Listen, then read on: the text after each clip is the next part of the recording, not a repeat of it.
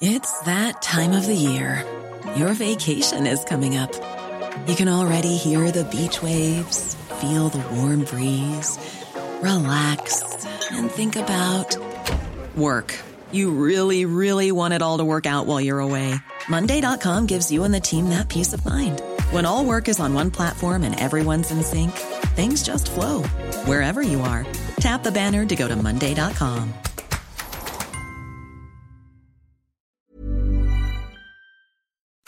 Heraldo Radio. La HCL se comparte, se ve y ahora también se escucha. Inicia.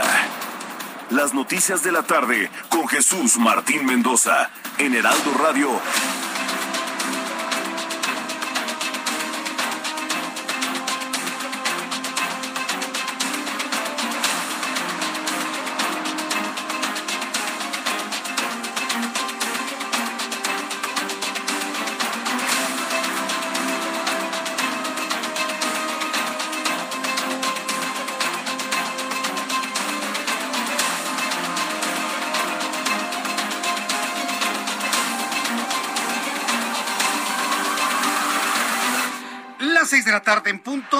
centro de la República Mexicana. Bienvenidos, muy buenas tardes. Iniciamos el Heraldo Radio. Terminamos una semana sin duda intensa.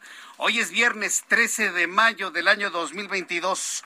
Por favor, no cree usted ni en brujerías, ni en malas suertes, ni en buenas suertes, ni en vibras.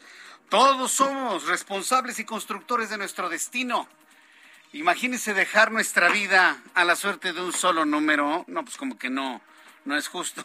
Todo el mundo anda diciendo no, que viernes 13. Ahora, no le voy a cambiar de opinión. Y sí decirle entonces que si hay quienes creen en eso, bueno, pues decirle que el 13 es uno de los números de mejor suerte que se puede encontrar en su vida. Súbale el volumen a su radio, que le tengo la información más importante hasta este momento.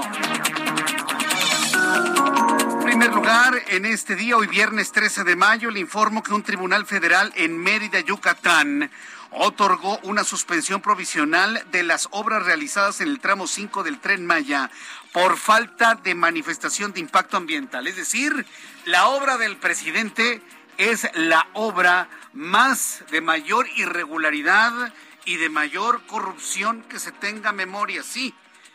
La obra del presidente es la más opaca que puede usted eh, imaginarse porque simple y sencillamente está siendo ordenada su construcción sin los documentos necesarios que a otros les hubiesen exigido. Si hoy Morena fuera oposición y este tren Maya fuera construido, no sé, por José Antonio Mid o por Ricardo Anaya, tendríamos a Morena bloqueando calles, tendríamos bloqueando el Paseo Cuculcán en Cancún, tendríamos manifestaciones en el Palacio Nacional por la construcción del tren Maya. Sí, señor. Claro que sí, por supuesto, exigiendo y demandando que no hay estudios de impacto ambiental y el Partido Verde Ecologista sería el primero. El Partido Verde que de ecologista no tiene nada y que no ha protestado porque ya se pilotearon los cenotes de este tramo, ya hay videos, los espeleólogos han mostrado los videos de cómo ya metieron pilares de concreto en las aguas límpidas de los cenotes de sí, esto es una tristeza. Es una tristeza. Aguas cristalinas, limpias, el corazón y la vida de nuestra península de Yucatán completamente contaminadas por el piloteo que le han metido para el trenecito del presidente. Es verdaderamente una tragedia lo que está ocurriendo en la península de Yucatán. Y bueno, pues ahí van a seguir los jueces suspendiendo de manera temporal o definitiva la construcción de este tren tren contaminante Miami. El Partido Revolucionario Institucional presentó su propuesta de reforma electoral, la cual coincide con la iniciativa que impulsará Morena en dos aspectos, reducción de diputados federales y la desaparición de los organismos públicos locales electorales, es decir, el desmantelamiento de todo el órgano electoral de nuestro país. Ha presentado su propuesta de reforma electoral que prácticamente es la misma gata pero revolcada del movimiento de regeneración nacional. Ahí, estamos viendo al PRI, ¿eh? con el discurso dice una cosa y en los hechos está diciendo otra. Le voy a tener todos los detalles de esto más adelante. Mientras tanto, el Banco Mundial con sede en Washington, Estados Unidos, decidió nombrar a Arturo Herrera, exsecretario de Hacienda y Crédito Público, como nuevo director global de gobierno del Banco Mundial. Mario Escobar, padre de Devani Escobar, aseguró que su hija fue asesinada, que fue maltratada y fue ultrajada. Es decir, que fue violada, luego fue asesinada y luego su cuerpo fue sembrado en el pozo este donde la Fiscalía de Nuevo León, para encubrir a alguien o algunos, es más que evidente, ¿no? En esta intención de encubrir a alguien o a algunos, pues dicen que la señorita Devani se cayó solita en el pozo. Bueno, pues que ahora como se filtró la segunda necropsia que le hizo el papá de Devani, en donde se, se confirma que la muchacha fue violada porque le encontraron semen en sus partes íntimas, ¿sí? Y como evidentemente no coincide el momento de la muerte con el descubrimiento del cuerpo, fue asesinada antes y luego aventada en el pozo. Esto ya se sabe. Esto tras reunirse este viernes con el presidente López Obrador, quien viajó a Monterrey, Nuevo León. Le, se lo digo, yo en lo personal, Jesús Martín Mendoza, tengo el caso de Devani completamente fuera de mi agenda informativa. Y se lo digo, porque esto me ha confirmado que es un verdadero mugrero. Y luego la intervención de una señora que lee noticias en un canal chiquitito de televisión, que nadie ve, pues, o muy pocos ven, ahí involucrada, ahí que si la fiscalía... Que Mire, todo este desaseo, todo este estercolero en el que se ha convertido la investigación y la participación de algunos actores en el caso de Devani, me confirman que no estuve equivocado en dejar este caso de lado, porque a mí en lo personal no me gusta ser ni vocero ni replicador de mentiras completas y verdades a medias en lo que se ha convertido este triste caso de una muchacha asesinada. Bueno, pues ya lo platicaremos más adelante. Hoy sí lo voy a retomar porque lo ocurrido el día de hoy pues marca seguramente un cambio muy importante en el curso de las investigaciones, que es el encuentro de Mario Escobar con el presidente de la República. Pero me mantengo en lo dicho. Este caso, este caso de la muerte de Devani es una sarta de mentiras para proteger a alguien. ¿A quién no lo sé ni me importa? Pero el derecho de las audiencias, usted como audiencia tiene el derecho de exigir que se diga la verdad por parte de los actores de todo esto. Y nosotros como comunicadores, que debemos defender el derecho de las audiencias, debemos protestar por este desaseo, por esta corrupción que campea en la investigación de la señorita Devani Escobar y su muerte. Lo platicaremos más adelante aquí en el Heraldo Radio.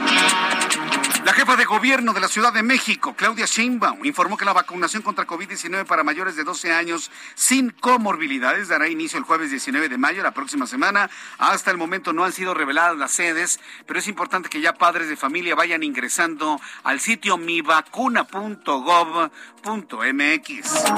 El gobierno de la Ciudad de México anunció acciones en materia de fortalecimiento de la economía, por lo que condonarán el pago del predial en los años 2021 con valor catastral de, 4, de 2.4 millones de pesos. Una oferta pues eh, imposible de negar. A ver, revise su boleta predial. Y si el valor catastral, no el valor comercial, es completamente distinto el valor comercial. El valor catastral que está en su boleta predial es de máximo 2.4 millones de pesos bueno, pues eh, habrá condonación en el pago del predial no pagado de 2020 y de 2021. El Ministerio de Salud de Indonesia informó que cuatro niños perdieron la vida a consecuencia de, nueva, de la nueva hepatitis aguda infantil de origen desconocido, por lo que hasta el momento ya son siete los menores de edad que han perdido la vida por esta nueva enfermedad.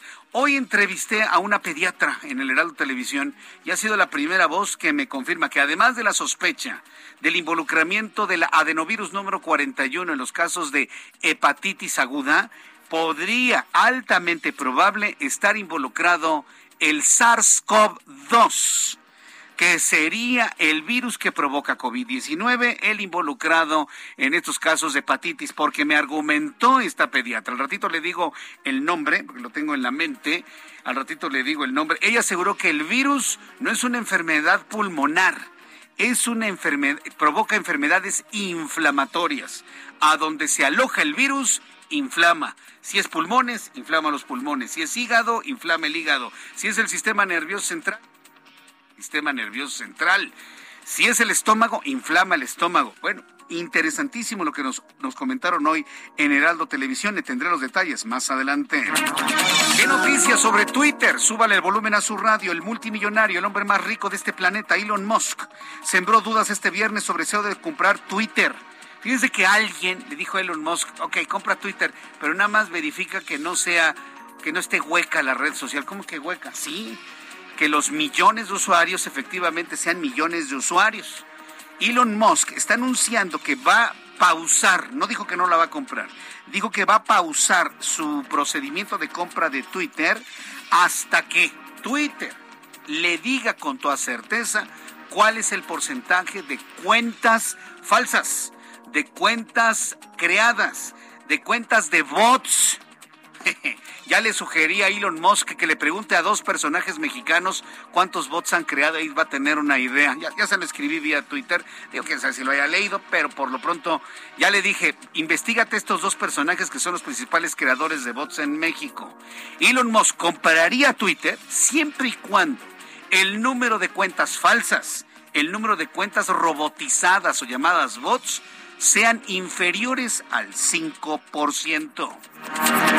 Son las 6 de la tarde con 10 minutos hora del centro de la República Mexicana. Vamos con nuestros compañeros reporteros urbanos, periodistas especializados en información de ciudad. Daniel Magaña, me da mucho gusto saludarte. Bienvenido. Muy buenas tardes. ¿Qué tal, Jesús Martín? Muy buenas tardes. Saludamos con agrado pues, esta tarde de viernes calurosa y en la cual, bueno, pues precisamente por ser viernes aumentan las complicaciones vehiculares, la zona del anillo periférico oriente, cerca de la calzada ermita, prácticamente desde pues las generaciones de constitución de 1917 hasta pues ya la incorporación hacia la zona de Avenida Tláhuac, este largo tramo pues ya con circulación que se torna lenta debido a que muchos automovilistas utilizan esta vía para trasladarse hacia la zona de Cuemanco. Una vez rebasada eh, las instalaciones militares del Vergel, ya el avance mejora sobre el anillo periférico, ya para convertirse en el periférico sur, ingresar hacia este distribuidor vial y trasladarse hacia la zona de Muyuguarda. Va en aumento también esta actividad vial en dirección al oriente, en el caso de que se incorpore de la zona de Cafetales o también en general de la zona de Cuemanco. Buen reporte, Jesús Martín, muy buenas tardes. Muchas gracias por la información, Daniel Magaña. Mario Miranda, me da mucho gusto saludarte. ¿En dónde te ubicamos a esta hora de la tarde de viernes? ¿Qué tal Jesús Martín? Buenas tardes. Pues informo que después de más de siete horas se retira el bloqueo que inició esta tarde en la Avenida Revolución, esto en dirección a Ciudad Universitaria. Los trabajadores de la educación que mantenían el bloqueo en la Avenida Revolución, esto en la colonia La Copac San Ángel, llegaron a un acuerdo con las autoridades para una próxima reunión el día jueves, donde tratarán los temas de mejora salarial y prestaciones laborales. Ya en estos momentos se encuentra reabierta la vialidad en la Avenida Revolución, esto en dirección hacia San Ángel o hacia el Estadio Ciudad Universitaria. En el sentido opuesto, en dirección hacia Fiscual o Barranca del Muerto, la vialidad es aceptable. Jesús Martín, seguimos pendientes. Muchas gracias por esta información, Mario Miranda. Buenas tardes. Hasta luego, muy buenas tardes. Vamos con mi compañero Alan Rodríguez a esta hora de la tarde. ¿Qué información nos tienes, Alan? Hola, ¿qué tal Jesús Martín? Amigos, muy buenas tardes. Hace aproximadamente 15 minutos inició un bloqueo a la circulación en Calzada de Tlalpan con dirección hacia la zona azul, hacia a la altura de la calle Lago Poniente, esto en la estación del metro Nativitas. Debido a esta situación tenemos severos afectamientos para todas las personas desde la zona de viaducto.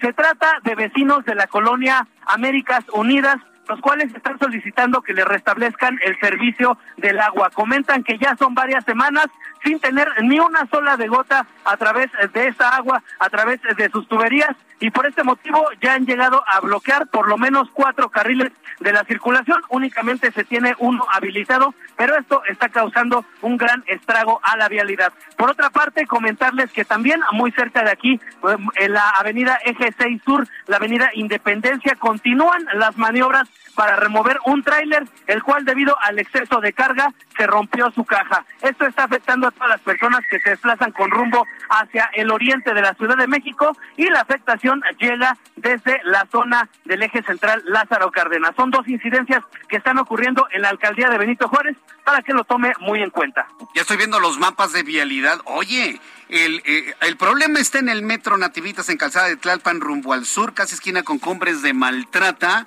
Y bueno, pues el, el tramo vehicular afectado hasta el viaducto Miguel Alemán. Es correcto, Jesús Martín. Como alternativa vehicular tenemos la avenida Plutarco Elías Calles que le estará ayudando a librar este tramo de afectación. Correcto. Bueno, pues muchas gracias por esta información, Alan. Continuamos al pendiente. Buenas tardes. Continuamos al pendiente. Son las seis de la tarde con 14 minutos, hora del centro de la República Mexicana. Escuche usted el Heraldo Radio. ¿Y tú, sabes cuáles son las alternativas al cigarro?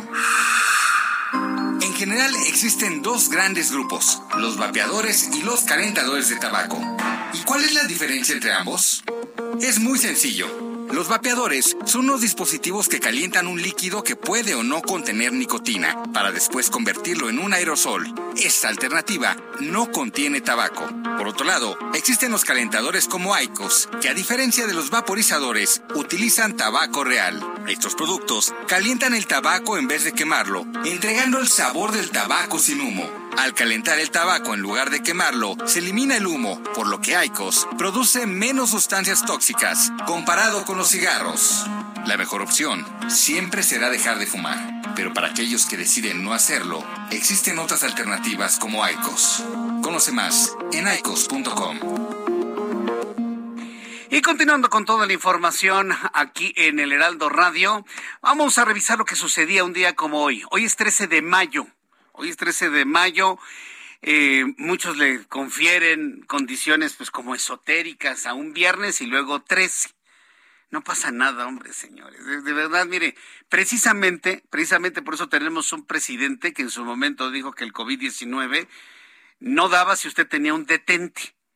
Mire, yo no voy a criticar a alguien que crea que este día es de mala suerte o de buena suerte, pero sí decirle que el como somos, pues nos da las condiciones en las cuales vivimos. Eso me, en el momento en que usted supere que si el viernes y que el 13 y que el martes y que el 13 y que si el gato y que si la escalera y que si el espejo y todo ese tipo de cosas, el momento que lo superemos, nunca más volveremos a tener, por ejemplo, un presidente que digan cuélguense un escapulario. Eso, mire, es directamente proporcional, no tengo la menor duda. Pero a ver, vamos a revisar qué es lo que sucedió un día como hoy, 13 de mayo, en México, el mundo y la historia. Abraham Arreola. Amigos, bienvenidos. Esto es un día como hoy en la historia. Muchas gracias. 13 de mayo, día de quincena. Ay, ojalá que hoy paguen. 1829. En Brasil queda abolida oficialmente la esclavitud, pero no hicieron caso, así que hasta 1888 queda prohibida específicamente.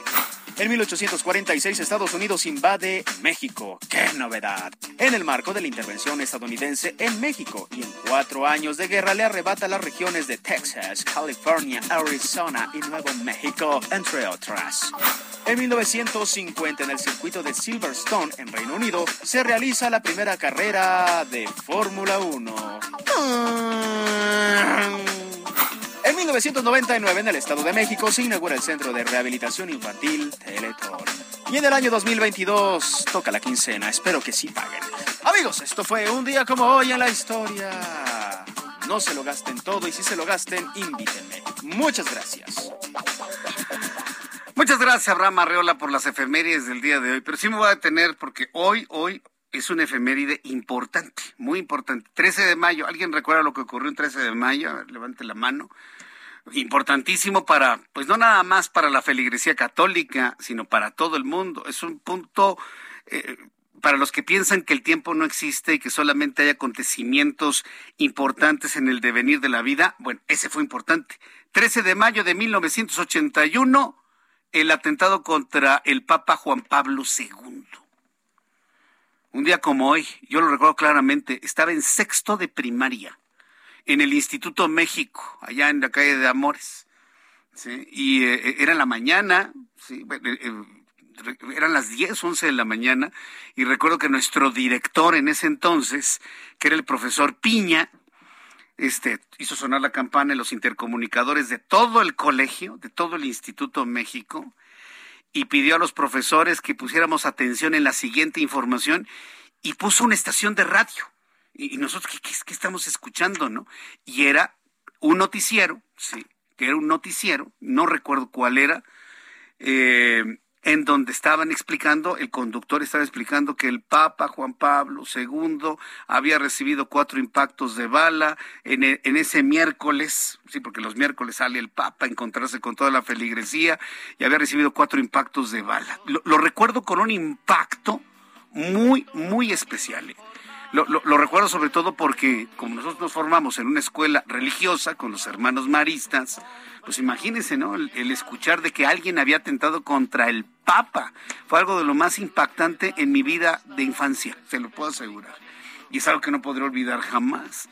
En ese momento el director escuela religiosa, nos pidieron que oráramos por la salud del Papa, que habíamos escuchado que había sido llevado de emergencia y no se estaba seguro si iba a poder sobrevivir luego de esos impactos de bala. Frente a 30 mil feligreses durante la audiencia semanal en la Plaza de San Pedro, en el Vaticano. Dos proyectiles, dice la historia, le alcanzaron y le alojaron el estómago, otro alcanzó el brazo derecho y último rozó la mano izquierda.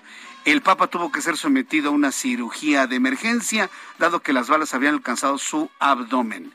El atacante Mehmet Ali Aka, un joven turco, 23 años, pero con una larga trayectoria criminal. Y bueno, pues la historia menciona que después Juan Pablo II perdonó a Mehmet Ali Aka. Hoy, desde 1981, recordamos cada año el 13 de mayo.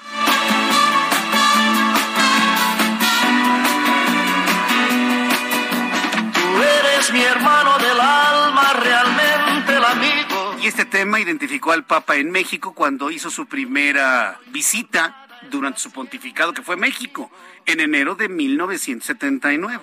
Y luego ya este, este, este tema, eh, amigo, fue retomado precisamente por las niñas del Instituto Miguel Ángel, que bajo la dirección de Alejandro Sánchez Armas, cantaron esta canción a su santidad en las instalaciones del Instituto Miguel Ángel en la colonia Florida. Qué historia.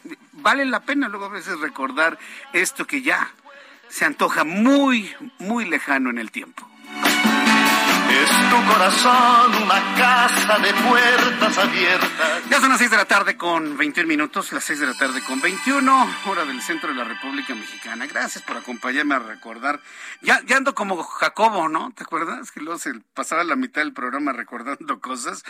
Un, un recuerdo a don Jacobo Sabludowski, que bueno, pues finalmente se, van acumulando recuerdos y pues evidentemente uno los, los va compartiendo.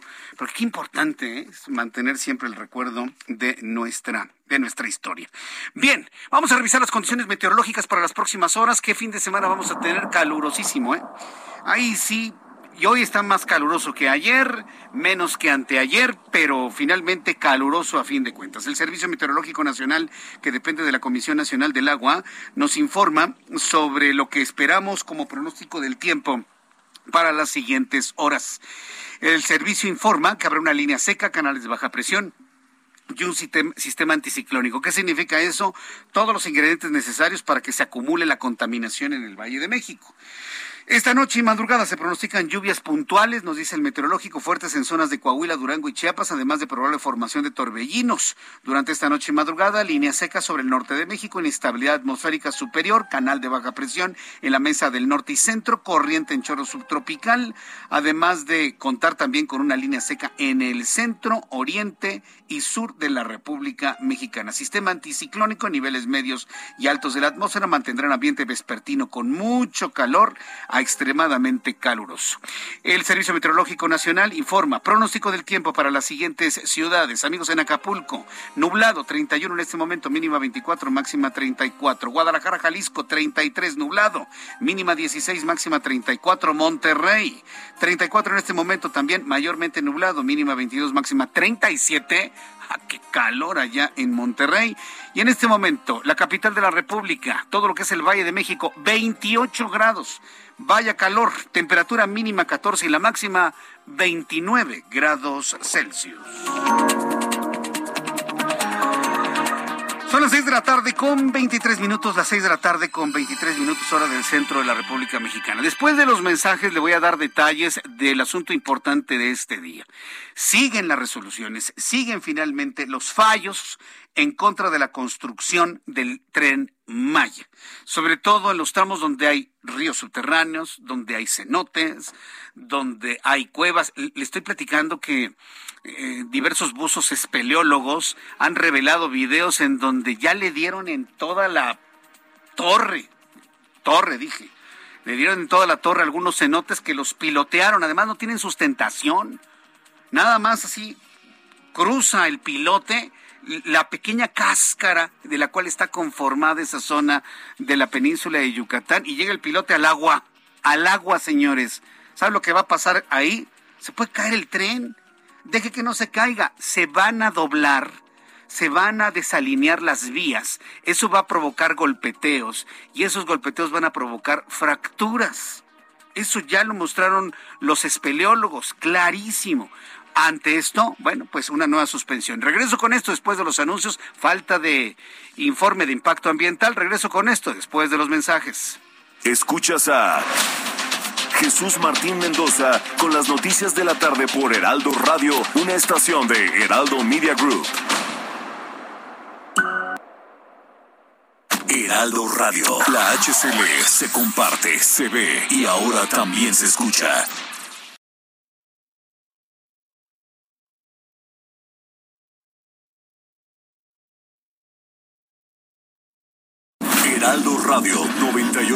98.5 FM, una estación de Heraldo Media Group, transmitiendo desde Avenida Insurgente Sur 1271, Torre Carrachi, con 100.000 watts de potencia radiada.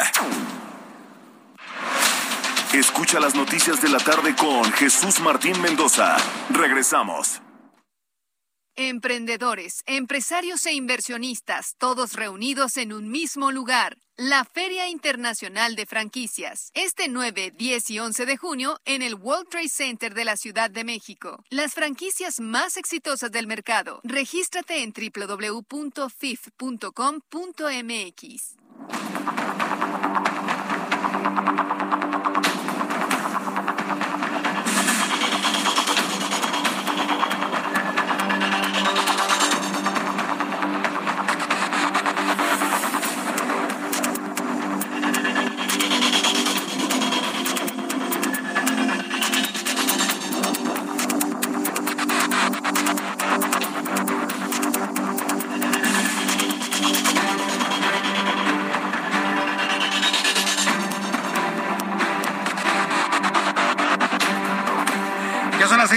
tarde con 31 minutos, las 6 de la tarde con 31 minutos hora del centro de la República Mexicana. Gracias por sus comentarios, gracias por sus mensajes, les agradezco muchísimo todos sus comentarios, reacciones. Y, a mí lo que me encanta es que se, involucran luego en lo que les platico aquí en el Heraldo Radio. Por cierto, me, me está recordando Santiago San Román. Gracias, Santiago San Román, que en ese año de 1979, además del Instituto Miguel Ángel, que, dirigía a, eh, eh, Alejandro Sánchez Armas, ¿sí? el coro infantil del Colegio México, el de Mérida 50, ¿eh? porque era Instituto México y el Colegio México, bueno, saludos al Colegio México, todavía existe, ahí en Mérida 50, en ese entonces a cargo de Alejandro Mejía, claro, don Alejandro Mejía, que luego fue el director de la gloriosísima rondalla del CUM, también le cantó a Juan Pablo II, era la primera vez que el Papa viajaba y también que un papa se reunía con la juventud. Era la primera vez que Juan Pablo II viajaba. Era la primera vez que un papa venía a México. Y era el Papa que por primera vez había organizado las Semanas de la Juventud. No, no, sí, todo un personaje importantísimo en la historia. Y sí, yo recuerdo que ambos grupos, tanto el coro del Colegio México como la estudiantina del Instituto Miguel Ángel, grabaron discos y se vendieron como pan caliente. Un pequeño disco de 45 revoluciones por minuto. Una canción de un lado, y no recuerdo cuál era la que estaba del otro lado, pero así discos en play chiquitos, ¿sí? de los de 45 revoluciones, lo grabaron tanto el Instituto México como el Colegio México. Qué buena memoria, ¿eh? Tienen algunos. Seis de la tarde con 33. Vamos directamente con nuestro compañero corresponsal Fernando Duque hasta, hasta Quintana Roo. Es Fernanda Duque, perdóname, estimada Fernanda, con toda la información que se ha generado el día de hoy sobre el tribunal que ha otorgado una suspensión provisional tramo 5 del tren Maya. Adelante, Fernanda, gusto en saludarte. Buenas tardes, José Martín. Eh, bien, como bien decías, el Tribunal Colegiado en materia de trabajo administrativa del decimocuarto circuito de Mérida confirmó hoy la suspensión provisional para las horas del tramo 5. Esto referente a las acciones legales que había emprendido Fonatura al respecto de estas obras que se están estaban realizando entre el tramo de Solidaridad y Tulum. Él decide confirmar la, la suspensión que ya había otorgado el juez del primer distrito de Yucatán, Adrián Novelo, que en el día de hoy tenía que confirmar esa suspensión, que esa suspensión fuera permanente y que hasta el momento no ha emitido ninguna afirmación al respecto. Se espera que hasta el lunes pueda ocurrir esta, esta acción. Mientras tanto, las obras del tren Maya en este tramo 5 Sur continúan suspendidas. Entonces, es una suspensión, entiendo, temporal. ¿A reserva de qué? ¿Que se entregue el documento, eh, eh, el certificado de impacto ambiental? Debido a que no se, no se cuenta con ese, con la mía para poder continuar con las obras. El juez ratifica la decisión que habían tomado ya en Yucatán de suspender las obras. Pues yo, yo, no sé quién sea capaz de entregar una manifestación de impacto ambiental, ¿eh? con las condiciones que tiene el subsuelo, con lo que ya hemos podido ver de los impactos en los cenotes, va, a ser algo sumamente complicado. Muchas gracias, Fernanda Duque, me dio mucho gusto saludarte. Gracias por toda la información desde Quintana Roo. Muy buenas tardes. Hasta luego, buenas tardes. Que te vaya muy bien, hasta luego. Complicadísimo, ¿eh? ¿Y sabe quién debe estar enojadísimo y hasta pateando las sillas? Sí, yo también. Ya me puedo imaginar quién, ¿verdad? Ya me puedo. Ah, pero la culpa es de los conservadores, de los pseudoambientalistas. Imagínese un presidente que descalifica el esfuerzo de quienes estamos preocupados por que las cosas hagan bien, calificando de conservadores, de opositores, de deseosos que le vaya mal, de fifís, de, de corruptos, de... ¿Qué tanto dice? De pseudoambientalistas. Hágame usted el favor. Increíble. Pero cierto, eso es lo que hay, eso es lo que finalmente tenemos. Tengo la línea telefónica Guillermo de Cristi. Él es espeleólogo, miembro del colectivo Sélvame del Tren, a quien yo le agradezco mucho estos minutos de comunicación con el Heraldo Radio. Estimado Guillermo de Cristi, gracias por estar con nosotros. Bienvenido. Muchas gracias por el espacio. Aquí estamos a. ¿Es suficiente esta suspensión que ha determinado este juez con relación a la continuación de la construcción del tramo 5 del tren Maya? Porque me ha tocado ver videos de los buzos espeleólogos de cómo pues el impacto es tremendo ya con el pilotaje que se ha hecho dentro de los cuerpos de agua subterráneos, daños completamente irreversibles. Pero la pregunta es, ¿esto es suficiente para iniciar un proceso que revierta todos estos daños causados? No, definitivamente estamos esperando la suspensión definitiva de la obra. Ahorita el juez lo único que dio fue la ratificación de, de, la suspensión provisional. Eso a raíz del pequeño alegato que dio Fonatur. Realmente estamos exactamente igual esperando la resolución final del juzgado. Ahora, estamos ante un presidente que va a pasar por encima de quien sea necesario para que para dejar ese tren como emblema de su administración. ¿Qué alternativas hay verdaderamente para que eso no se construya y se preserve la selva y el subsuelo tan rico que ya conocemos? Nosotros vamos a seguir con los procesos legales, por un lado, y por el otro lado estaremos haciendo también asistencia civil, si así se fuese, necesario, ¿no? Necesitamos, por otro lado, eh, pues, educar más a la gente, informarla, hacerlas ver que técnicamente no es posible pasar por ahí esa construcción. porque lo que va a seguir es que el tren definitivamente no va a pasar ahí. El problema es que cuando se den cuenta, probablemente pueda ser demasiado tarde. Pues sí, eh, eh, comentaba de este video que, se hizo muy viral en las redes sociales, de estos pilotes, ¿no? Que ya eh, no están sustentados con nada, que llegan directamente al, al agua, pues se generan todo este impacto a los cenotes. ¿Qué, ¿Qué, impresión y qué comentarios tienen sobre ese video que ha sido visto por millones de personas? Un video muy polémico que se ha utilizado a veces de forma errónea, pero les explico. Ese video es una construcción actual cerca de la zona donde estaba planeado el trazo original. Es una construcción que conocemos los espeleólogos. Este, y bueno, pues ahí se, se piloteó, pero como se ve claramente, eh, esa cimentación, pues hay pilotes que están incluso flotando, pero el agua en, en el entorno que se encuentra ahí ya se encuentra contaminada, descargas de aguas residuales no tratadas, está totalmente afectado ese cenote. Esa es una de las posibilidades de los métodos de sustentación del tren que se habla, pilotear a lo largo de la zona de cenotes. Imagínense nada más ese video replicado a lo largo de 60 kilómetros. ¡Qué barbaridad! Entonces, y aparte de que es un costo impresionante.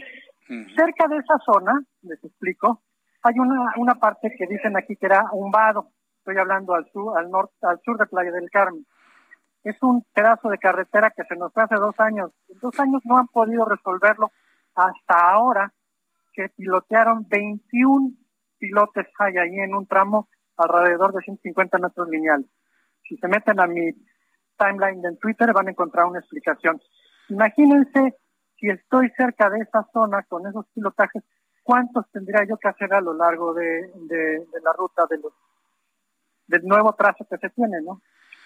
Por un lado es el costo, por el otro lado es el tiempo que, están, que van a invertir. Parte del por qué se desviaron es porque les urge que poder este, hacer la inauguración, ¿no? Ahora, si no se pilotea, ¿cuáles son las otras soluciones? Pues a nosotros se nos ocurren, pues se puede ser tratar de rellenarlos, ya hemos pescado por ahí un par de posibles intentos de empezar a rellenar, o volar la zona, y eso pues modifica el curso del agua, porque ahí abajo de estos cenotes, pues hay ríos, y los ríos normalmente están moviendo los cursos de las rocas y los cursos de, del car. Este piso en, esta zona, sobre todo en esta zona, en toda la zona de la península de Yucatán, pero aquí eh, el sol es demasiado dinámico, porque hoy encontramos un río con agua y a lo mejor a dos, tres años no hay agua. Y donde no había agua, ahora sí hay agua porque se están moviendo los ríos, como los meandros que se hacen en la superficie, bueno, pues de igual manera se van formando, pero de forma subterránea. Entonces, realmente es tratar de construir pues en, en obscuridad, porque ya ahí se hizo una gran devastación de selva y no hay un solo estudio geológico que pueda avalar el intento siquiera de poder hacer el paso por el selva. Vaya, pues eh, qué, tristeza, qué impotencia, qué rabia sentimos muchas personas ¿eh? después de toda esta descripción y todo por un interés meramente político, nada más. Guillermo de pues, Cristis. a nosotros nos, lo que nos interesa es el punto de vista técnico, el punto de vista científico, que es lo que hemos venido avalando desde desde el inicio, ¿no? No podríamos decir que estemos a favor o no en contra de un tren. Lo que estamos en contra es de hacer las cosas mal y de forma ilegal. Si este, eh, este proyecto se hubiera seguido todas las consultas que por ley nacional y por eh, leyes internacionales fuese, pues posiblemente apenas se, se seguiría discutiendo, ¿no? Eh, pero, pero no es así, ya hemos visto lo que pasa, ¿no? Entonces nosotros estamos alertando, porque están llegando a una zona en donde como ya no tienen los derechos de vía que vienen explotando desde el otro lado de la península, Yucatán, Campeche y demás, pues aquí ya llegaron a un punto en como, como no se cuenta con el derecho de vía, o como tomaron la decisión de salirse del derecho de vía de la carretera federal 307, bueno, pues van a empezar a pagar las consecuencias. La primera consecuencia, pues ya se está dando. Nos están dando un amparo provisional, pues porque el juez considera que hay suficientes elementos para detener la obra. El revés que se le dio a Fonatur también el día de hoy de una u otra manera, pues también avala que no se están haciendo las cosas como debe de ser.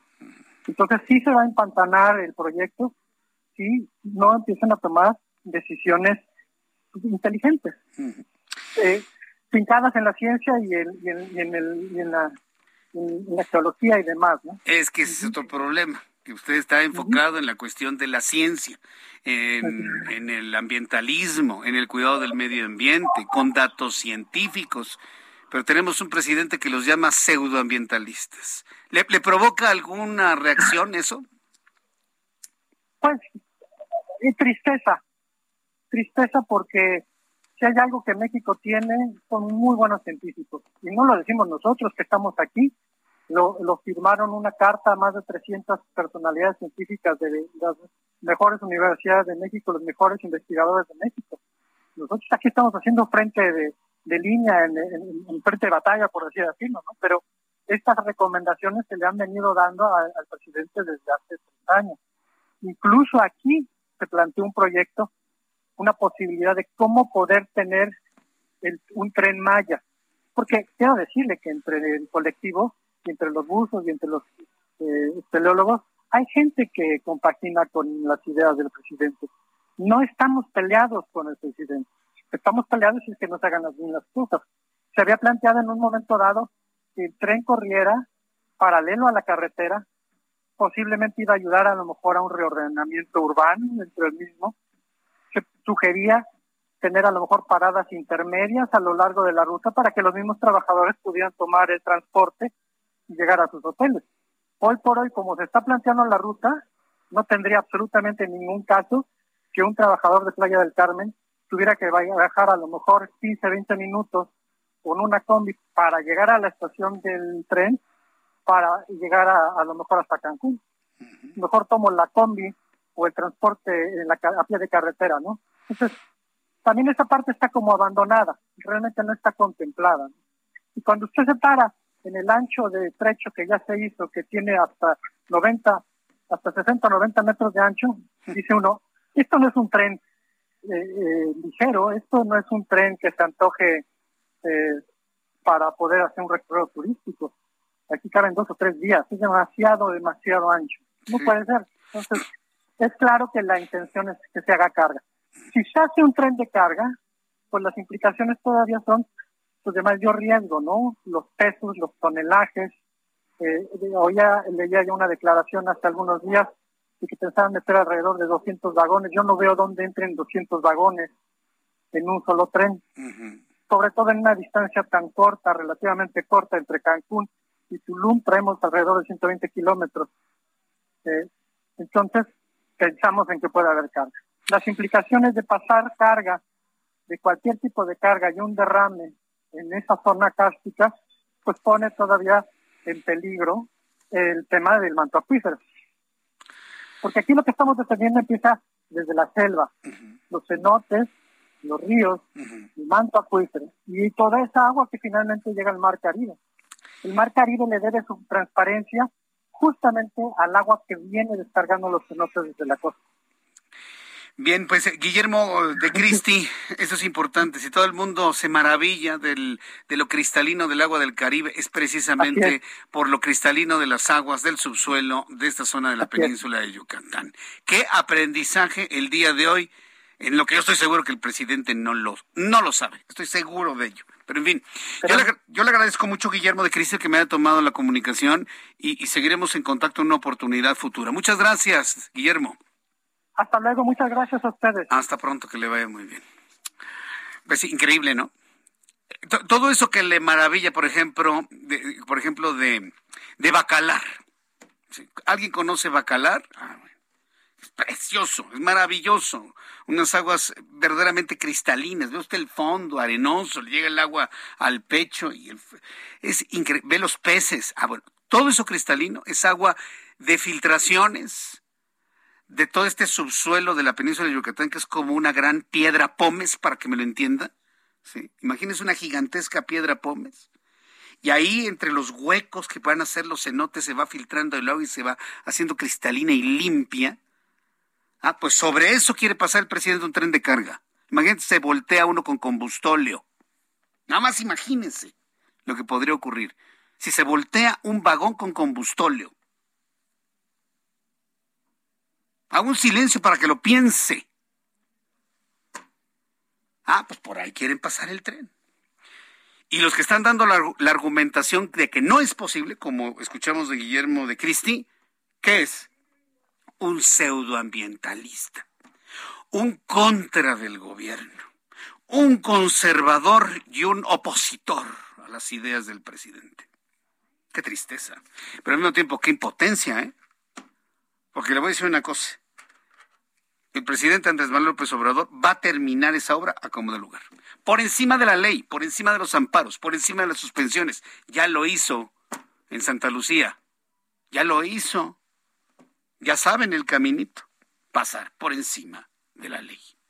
Vamos a ver, finalmente, ya por lo pronto Guillermo de Cristi nos dijo, si la parte legal no funciona, nos vamos a ir a la resistencia civil. Y es la primera voz que escucho de alguien que ya está hablando de dejar Twitter, Facebook, Instagram, WhatsApp de lado para ir a una resistencia civil física, personal, en el lugar. Son las seis con cuarenta y ocho. Las seis de la tarde con cuarenta y ocho minutos, hora del centro de la República Mexicana. Obviamente nosotros estamos llamados a, estamos obligados a hacer un llamado a la paz, a la concordia, a la solución de problemas con el diálogo. Pero si no hay diálogo precisamente por la terquedad de hacer algo que no debe hacerse ahí, pues entonces la misma situación orilla, orilla este tipo de declaraciones. Vamos con nuestro compañero Alan Rodríguez, que se encuentra en Casada de Tlalpan, que está bloqueada por manifestantes, le digo, los bloqueos y la solución de los problemas debido a bloqueos que va a traer en consecuencia más bloqueos. Se está sufriendo en la Ciudad de México. Adelante, Alan, gusto en saludarte. ¿Qué ocurre en Tlalpan? Hola, ¿qué tal Jesús Martín? Amigos, muy buenas tardes. La circulación de calzada de Tlalpan con dirección hacia la zona sur de la Ciudad de México, la afectación ya llega hasta la zona de Lorenzo Boturini y es que continúa este bloqueo a la altura de la estación del metro Nativitas por parte de vecinos de la colonia Américas Unidas. Ellos continúan en espera de una solución o de que se presente alguna autoridad en este punto para que le comenten del problema de la falta de agua. Esta falta de agua se ha agravado en los últimos seis años, pero en los últimos dos meses prácticamente ya no les ha caído una sola gota en sus domicilios. Por este motivo están bloqueando por lo menos cuatro de los cinco carriles a la circulación y hace unos minutos cuando ellos eh, pues bloquearon completamente la vialidad se registraron algunos ligeros enfrentamientos automovilistas que se bajaron a quitar las motocicletas y las piedras con las que estaban bloqueando sin embargo intervino la policía capitalina quienes mediante el diálogo habilitaron un carril de la circulación para evitar toda esta afectación como alternativa tenemos la avenida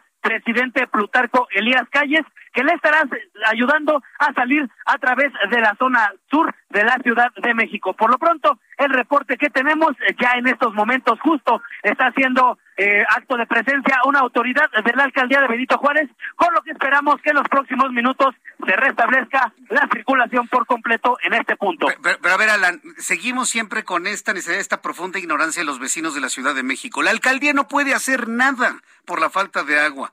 Les puede mandar una pipa, pero el problema de la falta de agua es del sistema de aguas de la Ciudad de México. ¿Por qué la gente sigue pensando que si me falta agua es que es la delegación? Porque le seguimos diciendo delegación. Es que tiene que venir el delegado, tiene que venir la delegación. Es el sistema de aguas de la Ciudad de México. ¿No ha llegado alguien del sistema de aguas de la Ciudad de México? Eso es precisamente lo que les ha causado la molestia a los vecinos que están realizando este bloqueo y es que prácticamente es la primera autoridad que se presenta en este punto. Eh, ellos demandan, por supuesto, el sistema de aguas de la Ciudad de México, pero su representante no ha aparecido en este bloqueo en donde se solicita su presencia. Y como dijo don Teofilito, ni aparecerá, porque es viernes, y hasta ahora ya la puerta de estar cerrada hasta con candado. Eh, seguimos atentos en el centro de la noticia, Alan Rodríguez. Muchas gracias por la información.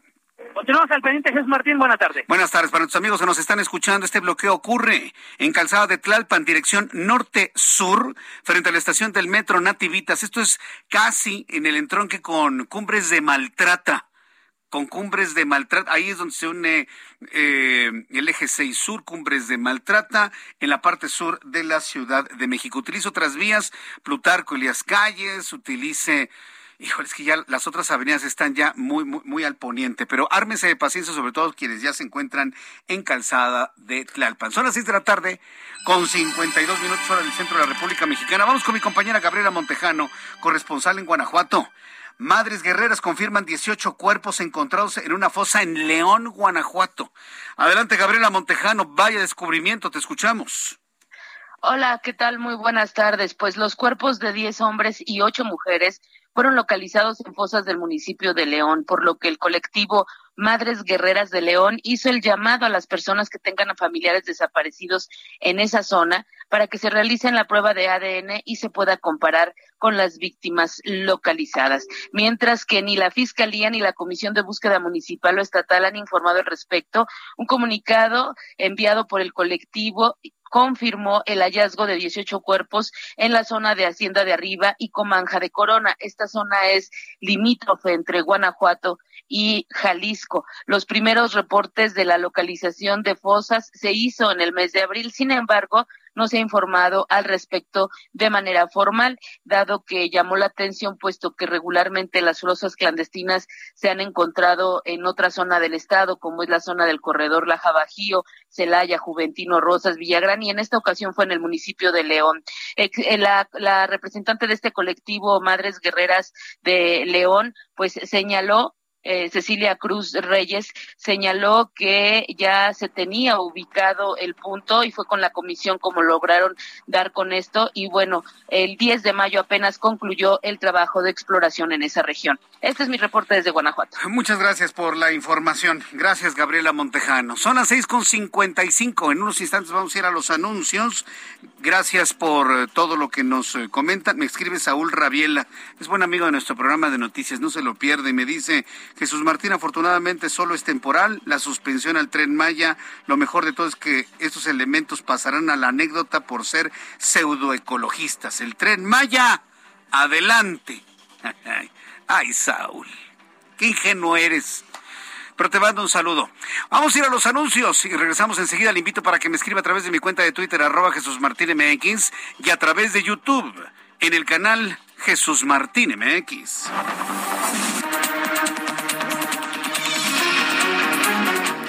Escuchas a Jesús Martín Mendoza con las noticias de la tarde por Heraldo Radio, una estación de Heraldo Media Group. Heraldo Radio. La HCL se comparte, se ve y ahora también se escucha. Heraldo Radio. La HCL se comparte, se ve y ahora también se escucha. Escucha las noticias de la tarde con Jesús Martín Mendoza. Regresamos.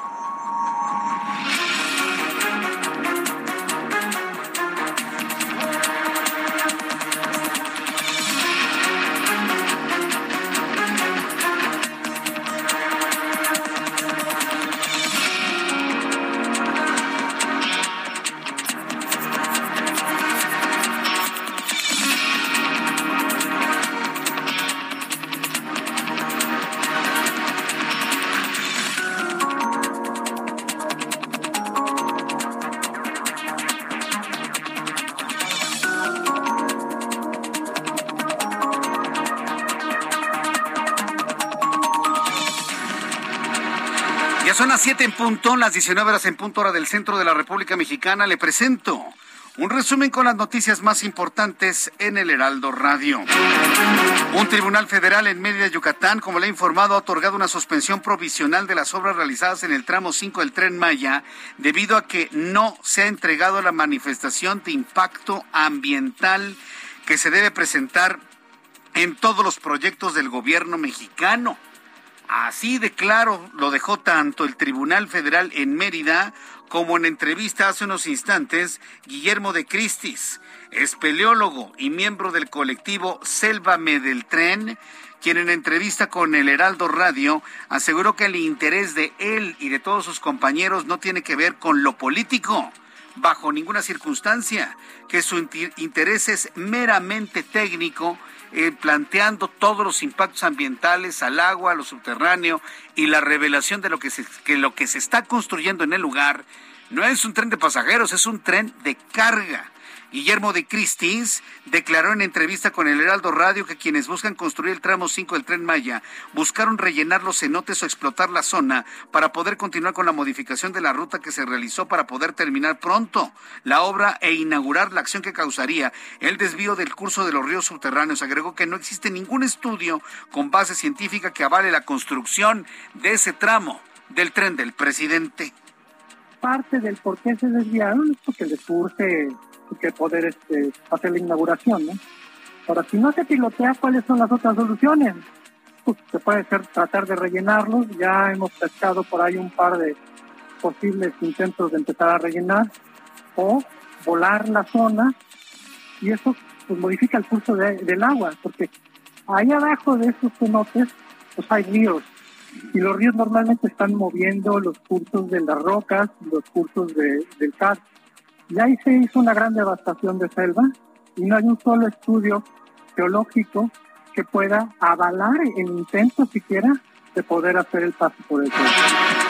Devastación de selvas, devastación de un tramo, de una vía que tiene de ancho hasta 60 metros. Y nos dijo, ahí caben hasta tres derechos de vía. Eso no es un tren de pasajeros, ese es un tren de carga. Y nos dijo, ¿se imaginan lo que significaría la caída de los eh, de los aceites y de los subproductos de un tren en esa zona? Bueno, verdaderamente poco esperanzador lo que nos comentó nuestro invitado del día de hoy. El secretario de la Defensa Nacional, Luis Crescencio Sandoval, informó sobre la persecución el pasado 7 de mayo de un grupo de soldados por parte de integrantes de bandas del crimen organizado y que formó parte de un operativo de localización y destrucción, desmantelamiento de laboratorios de elaboración de drogas sintéticas y de planteos de marihuana en Michoacán. Le informo que la Fiscalía de Querétaro dio a conocer el hallazgo de un cuerpo sin vida de una mujer que fuera raptada como desaparecida 48 horas antes. antes.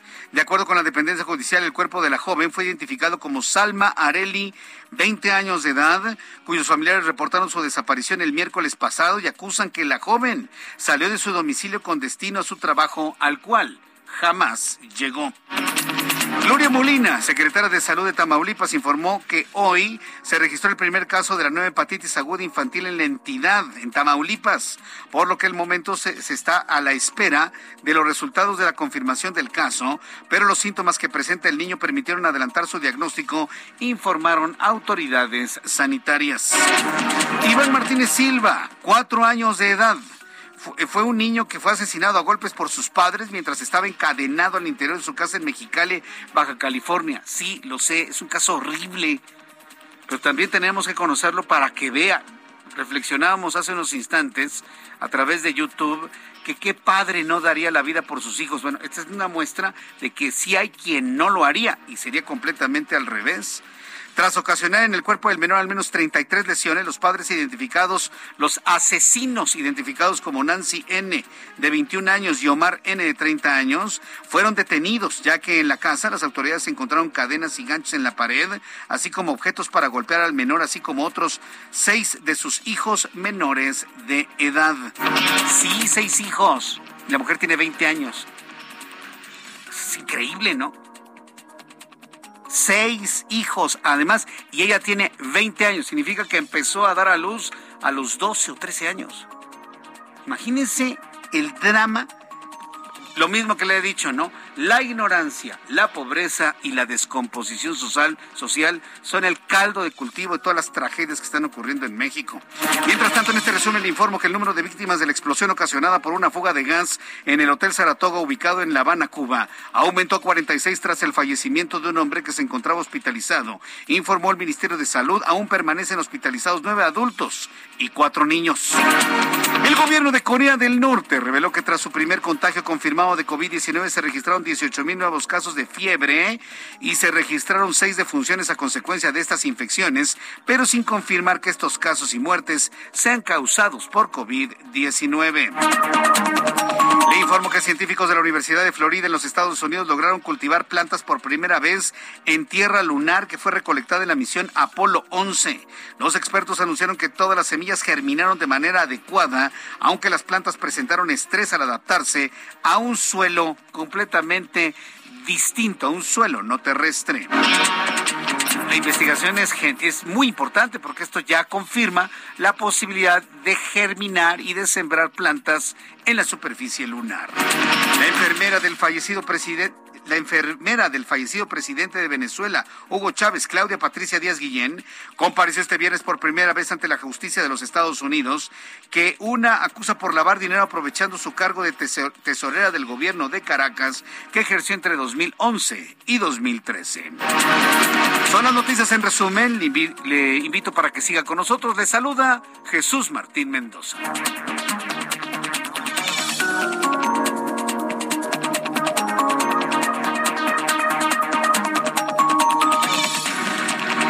Las siete con ocho, siete ocho. 19 horas con 8 minutos hora del centro de la República Mexicana. me están informando que mi compañero Daniel Magaña se ha trasladado a la zona de, eh, de Jalostoc, en la autopista México-Pachuca, en donde se volteó la pipa que está cerrando por completo el tránsito desde Pachuca rumbo a la Ciudad de México. Entro en contacto con mi compañero Mario Miranda, quien nos tiene más información. Adelante, Mario, ¿en dónde te ubicas? ¿Qué tal, Jesús Martín? Buenas tardes. Pues nos encontramos en el circuito interior al cruce con Benjamín Franklin. En estos momentos la realidad es complicada para los automovilistas que se dirigen hacia la zona de San Pedro de los Pinos o bien hacia la zona de Miscuac. La avenida para el patriotismo presenta buen avance desde Cuevas al entronque con el viaducto Río Becerra, el viaducto Miguel Alemán con carga vehicular de insurgentes, esto en dirección hacia el aeropuerto. En el sentido opuesto del viaducto, en dirección al periférico, encontraremos buen avance. Jesús Martín, hasta aquí el reporte, seguimos pendientes. Muchas gracias por la información, Mario Miranda. Buenas tardes. Alan Rodríguez, adelante Alan, ¿en dónde te ubicamos? Jesús Martín, amigos, continuamos dando seguimiento al bloqueo que se eh, registra en estos momentos en Calzada de Tlalpan, a la altura de la estación del metro Nativitas, por parte de vecinos de la colonia Américas Unidas, quienes continúan solicitando presencia de personal del sistema de aguas de la Ciudad de México para que le resuelva el problema de falta de agua que presentan desde hace dos meses. Los cortes a la circulación continúan de manera intermitente y en estos momentos sí tenemos habilitado un carril para las personas que se dirigen hacia la zona sur de la Ciudad de México. Ya en estos momentos se ha registrado algún tipo de negociaciones entre personal del gobierno de la Ciudad de México y los vecinos. Sin embargo, estos no han aceptado las condiciones para liberar la circulación. De, como alternativa tenemos la avenida Presidente Plutarco Elías Calles, que los estará ayudando a evitar el congestionamiento que ya llega hasta la zona de Lorenzo Boturini. Por lo pronto, el reporte que tenemos. Muchas gracias por la información, Alan. Continuamos al pendiente. Hasta luego. Volteada la Ciudad de México en calzada de Tlalpan. Ya ve, esto es lo que ocurre cuando un grupo de personas bloquean una vialidad, le resuelven el problema por el bloqueo entonces todo el mundo empieza a bloquear. Ah, pues es la forma como me hacen caso. Es la forma como nos pelan, es la forma como buscan, es la forma como resuelven, es la forma como corrigen, esa es la forma como trabajan, bloqueando. Síganle, síganle, síganle, síganle no trabajando. Y hablo a todas las entidades de gobierno y administrativas locales y federales. Sigan no trabajando y vamos a tener un país bloqueado por completo. Son las siete con diez. Es momento de escuchar toda la información financiera y los resultados con Héctor Vieira. La Bolsa Mexicana de Valores concluyó la sesión de este viernes con una ganancia del 0.55%, al avanzar 270.58 puntos, con lo que el índice de precios y cotizaciones, su principal indicador, se ubicó en 49.579.90 unidades, con lo que logró una ganancia semanal acumulada del 0.08%. En Estados Unidos, Wall Street cerró con balance positivo luego de que el Dow Jones avanzó 466.36 puntos para llegar a 32.196.66 unidades. Por su parte, el Standard Poor's sumó 93.81 puntos, con lo que se ubicó en 4.023.88 unidades. Y el Nasdaq hizo lo propio y ganó 434.04 puntos, que lo colocó en 11.805 unidades. En el mercado cambiario el peso mexicano se depreció 1.18% frente al dólar estadounidense, al cotizarse en 19 pesos con 79 centavos a la compra y en 20 pesos con 8 centavos a la venta en ventanilla. El euro por su parte se cotizó en 20 pesos con 78 centavos a la compra y 20 pesos con 93 centavos a la venta. En materia de criptomonedas, el Bitcoin tuvo una ganancia en su valor del 2.88%, con lo que cerró este viernes en 29.910.90 dólares por unidad, equivalente a 601.397 pesos mexicanos con 53 centavos.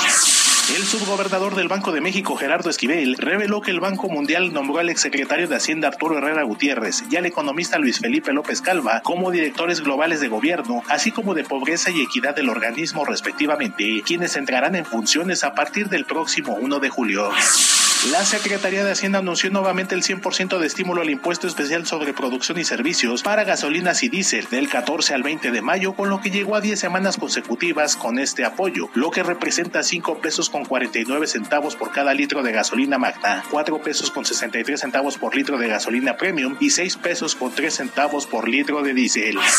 La Asociación Nacional de Farmacias de México dio a conocer que durante la pandemia la venta de medicamentos genéricos en México se incrementó 20%, debido a que son hasta 80% más baratos que los de patente, lo que se suma a la reciente modificación a la Ley General de Salud que obliga a los médicos a prescribir en las recetas el nombre de ambos tipos de medicamentos. Informó para las noticias de la tarde Héctor Vieira. Muchas gracias, Héctor Vieira, por toda la información. Son las 7.13, las 7.13. Ha causado muchos comentarios esta información que le di a conocer de que científicos en los Estados Unidos lograron germinar plantas con el material lunar que trajeron las misiones Apolo. Datos adicionales a esto. ¿Cuánto material trajeron las naves Apolo? En total, fíjese, según los datos que posee y que proporciona la NASA, entre el Apolo 11 al 17 sin el 13 obviamente, Apolo 11, 12, 14, 15, 16 y 17, se lograron recolectar 382 kilogramos de regolito, así se le conoce a esta capa finísima de, de, polvo, tierra, arena que, que, tiene la luna. O sea, hay regolito en la tierra. ¿Qué es el regolito? Es, es como la arenilla, la tierra que está sobre, el, sobre lugares pedregosos. Normalmente en piedras, sobre las piedras, hay material no consolidado. Eso es el regolito. Bueno, pues esto abunda en la Luna, evidentemente. Regolito, además de otros elementos que contiene, que si contiene H3, en fin, eso lo platicaremos en su momento. Pero según los primeros resultados de la investigación, aseguran que las plantas crecieron atrofiadas que las hojas son más pequeñas de las plantas eh, que se lograron germinar, que las raíces han crecido atrofiadas. Todavía no se sabe cuál es la razón de este crecimiento si tomamos en cuenta de que está perfectamente comprobado que la tierra sí proporciona algún tipo de mineral para la vida de las plantas, pero en realidad es un medio de sustentación para que sea el agua y el dióxido de carbono lo que conforma a todos los seres vivos orgánicos, en especial del mundo vegetal.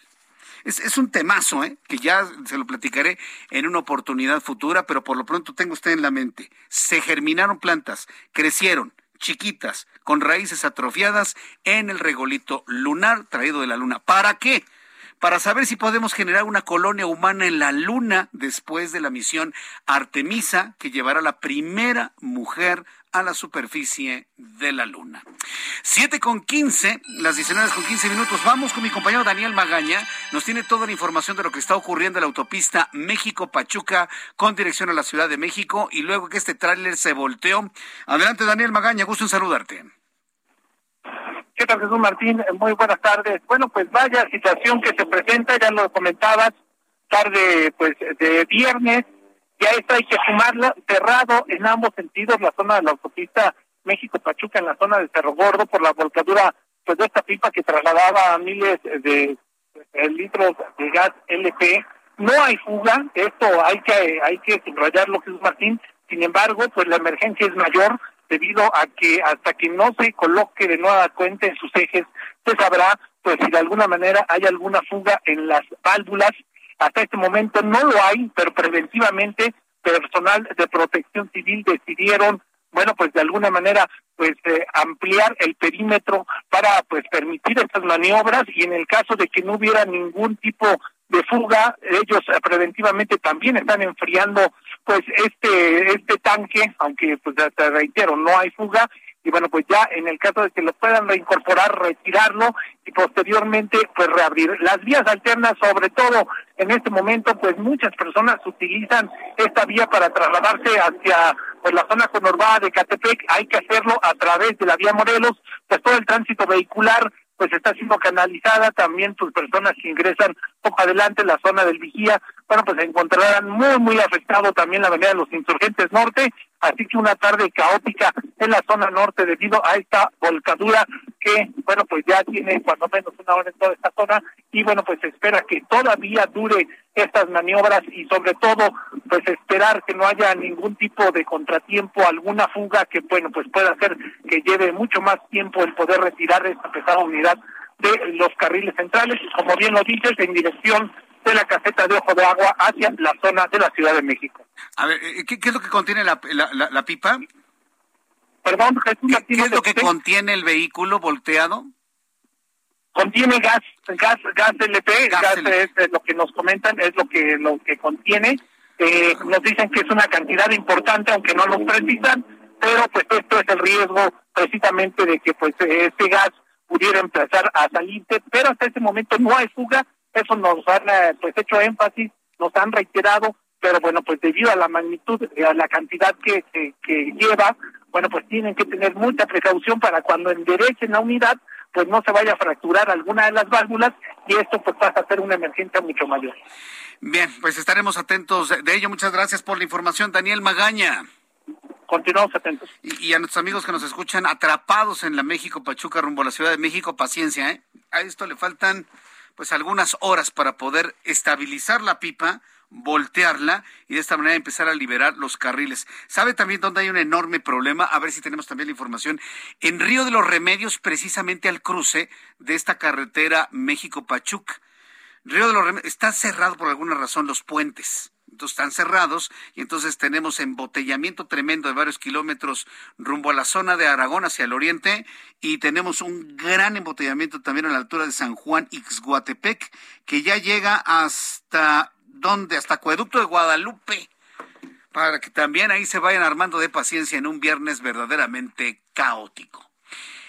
Las 7 con 19, las 7 con 19 del centro de la República Mexicana. Como usted lo sabe, estamos haciendo de manera paulatina, poco a poco, revisiones en algunos municipios de la República Mexicana, en particular del Estado de México, para ir viendo cómo se van cómo se van resolviendo una serie de problemáticas enfocadas a la ciudadanía.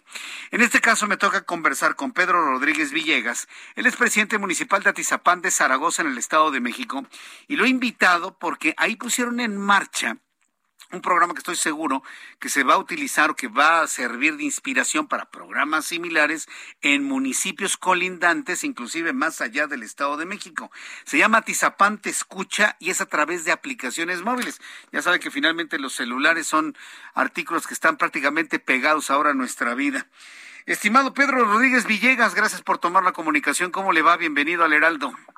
Al contrario, muchas gracias. Te agradezco mucho la oportunidad de dialogar contigo y con tu auditorio. Atizapán te escucha, es una aplicación móvil para solicitar qué tipo de servicios al municipio. Por favor, cuéntenos, don Pedro pues Rodríguez. Yo prometí en campaña que íbamos a tener un municipio innovador, un municipio que se pusiera a la vanguardia y generamos una aplicación que permite reportar todo tipo de, de situaciones que presenta el municipio. Igual puede reportar desde una un bache, una luminaria, un acto delictivo, puedes tomar la imagen y esa imagen llegará de inmediato al C4 y de ahí se transmitirá a los sectores de seguridad más cercanos al punto donde se esté presentando esta situación. Y eso obviamente le da a la, ciudadanía una mayor certeza de la seguridad y la respuesta de la seguridad pública sea más pronta y expedita. Y en fin, que es una, una aplicación creo que es muy novedosa, que va a servir precisamente para conectarnos con la ciudadanía, que lo reciban las diferentes áreas ¿Qué, reportes pueden recibir ahí? Pues, de servicios públicos, una luminaria, un bache, una poda de seguridad pública, una ambulancia, bomberos. posiblemente podrás tener la aplicación en tu celular e inmediatamente te podrás comunicar con el área este, correspondiente y recibirás de inmediato una, una respuesta, un código en el cual queda registrada tu petición para que le puedas dar seguimiento y en menos de 24 horas recibirás una respuesta en relación al tiempo de, atención a tu demanda. Y eso creo que hace que nuestro municipio sea más moderno, más actual y que la atención de todas las áreas de la administración pues son más ágiles y efectivas, que es lo que a veces la gente se queja. A ver, esto es precisamente lo que le interesa al público de su municipio y de otros municipios que puedan tener programas similares inspirados en este. ¿Cuál es la promesa de respuesta a un problema? ¿Cuánto tiempo se van a tardar en solucionarlo? En 24 horas te damos la respuesta a tu problema como máximo, más sin embargo, una vez la respuesta indicará en cuánto tiempo te van a solucionar tu situación. Si es el caso de una poda, un bache, una luminaria, en 48 horas tendrás atendido tu problema, pero obviamente habrá situaciones que a lo mejor nos pides una barda, un puente, entonces te darán los tiempos de respuesta en los cuales se podrá ejecutar para no tampoco confundir a la ciudadanía y que la ciudadanía también haga conciencia de que hay obras que podemos realizar de inmediato, acciones que se pueden atender de manera emergente y hay situaciones que llevarán su tiempo en lo que es su programación de presupuesto y demás para poderlas llevar a cabo. Pero la, atención en cuanto a una ambulancia, la respuesta de seguridad pública, tiene que darse de inmediato, de acuerdo a los programas que hemos hecho de seguridad pública, la respuesta de, de un elemento, una patrulla de seguridad pública no deberá ser mayor de cinco minutos el momento en que tú detonas la alerta de, en tu celular, no deberá ser mayor de cinco minutos la respuesta de seguridad pública en presentarse en el punto. Eh, entonces estoy pensando que el servicio va a ser 24/7, es decir, todo el tiempo. 24/7, efectivamente. Habrá operadores atendiendo 24/7. Con eso le evitamos a la ciudadanía tener que presentarse en las oficinas, trasladarse al Palacio Municipal, presentarse ahí en atención ciudadana para presentar su queja, su denuncia, su petición. Ya vía de celular podrán hacerle esas peticiones, que eso obviamente agiliza el servicio y yo creo que hoy la ciudadanía lo que busca es que el municipio corresponda a dar una atención inmediata, que, seamos eficientes en la respuesta y que obviamente hay un control, porque esto también los manejamos por indicadores. Una vez que llegan las peticiones a cada una de las áreas, hay semáforos que nos indican la celeridad con la que están atendiendo las respuestas, cuántas peticiones recibió, cuántas han sido atendidas, cuántas han sido resueltas y cuántas quedan pendientes. Entonces, en la Junta de Directores, con eh, todos los directores, puedo yo dar seguimiento qué tan ágiles han sido las respuestas, qué tan eficiente está siendo la respuesta de cada una de las áreas para responder a la petición ciudadana. Y creo que eso obviamente nos dará que la imagen ciudadana hacia la administración vea que obviamente estamos cumpliendo con el compromiso que tenemos. Muy bien, pues suena bastante, bastante bien. Yo quiero agradecerle mucho, este, don Pedro Rodríguez Villegas, al que me haya tomado la comunicación el día de hoy, conocer este programa y bueno, pues estaremos en comunicación con usted en una oportunidad futura. Muchas gracias por este tiempo, Pedro Rodríguez Villegas, presidente municipal de Atizapán, Zaragoza. Gracias. Al contrario, les agradezco mucho la oportunidad y habrá tiempo de platicar de muchos programas y acciones que hemos estado desarrollando. De acuerdo. Que van a hacer que Chiapán brille, pero con el tema positivo en nuestro estado. Así lo haremos. Mucho éxito y gracias por este tiempo. Le agradezco la oportunidad. Hasta luego, que le vea muy bien. Eh, se, da cuenta cómo ya, ya quedó en el pasado, ¿no? Esta idea de ir a hacer fila, sentarse en una sillita, esperar tres horas a que lo atiendan. Ahora con una aplicación y esperemos que funcionen y lo iremos revisando. Vamos a ir a los mensajes y regreso enseguida con más información aquí en el Heraldo Radio. Escuchas a Jesús Martín Mendoza con las noticias de la tarde por Heraldo Radio, una estación de Heraldo Media Group. Heraldo Radio, la HCL se comparte, se ve y ahora también se escucha.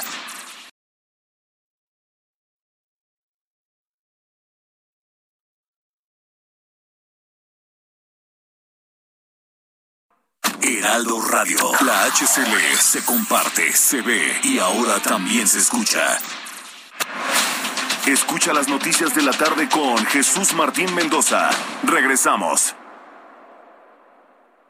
Emprendedores, empresarios e inversionistas, todos reunidos en un mismo lugar. La Feria Internacional de Franquicias, este 9, 10 y 11 de junio en el World Trade Center de la Ciudad de México. Las franquicias más exitosas del mercado. Regístrate en www.fif.com.mx.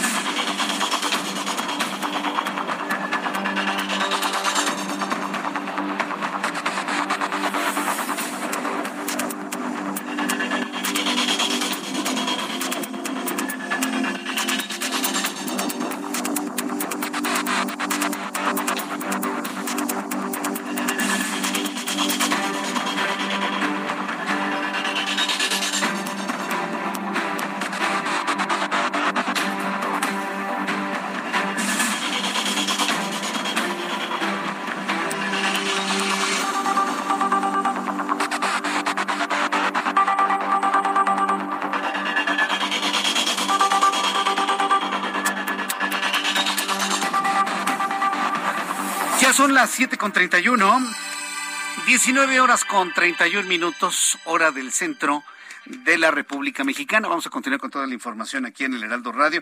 Me da mucho gusto saludar a Mayeli Mariscal, esta corresponsal en Guadalajara, Jalisco. Aún no se presentan casos de hepatitis infantil aguda y llaman a los padres de familia a completar la vacunación contra la hepatitis. Ahorita le voy a decir cuál es el error de este llamado. Adelante con la información, Mayeli Mariscal. Adelante, Mayeli tardes también a todo el auditorio. Pues así es, en Jalisco todavía no se confirman casos de esta hepatitis eh, infantil aguda. Así lo confirmó la Secretaría de Salud del Estado. Sin embargo, pues también recordaron que en estos momentos hay un aviso epidemiológico por parte del Comité Nacional para la Vigilancia Epidemiológica, en donde pues también todo el sector salud está, eh, pues debe de estar comprometido para que ante los, ante cualquier síntoma puedan detectar, eh, pues esta enfermedad en un momento dado, sobre todo realizar todos los exámenes y este llamado, pues si bien es a que se vacunen los menores contra hepatitis hepatitis B y aunque estas no son las cepas que originan esta enfermedad, sí pudieran ayudar a los menores a estar más protegidos. Y bueno, también algunos de los síntomas de alerta es malestar general, el decaimiento en el estado de ánimo, dolor abdominal, fiebre, náuseas y vómitos. Y eh, pues bueno, en estos momentos también eh, recordar que todo el sector salud en Jalisco pues está atento a recibir a los menores y sobre todo pues en un momento dado detectar algún posible caso. Bien, bueno, pues estaremos atentos. De, de ello, Mayeli Mariscal, ¿han informado en dónde van a empezar con este proceso de vacunación? ¿En los centros de salud? ¿O cómo, cómo, ¿Cuál es la logística?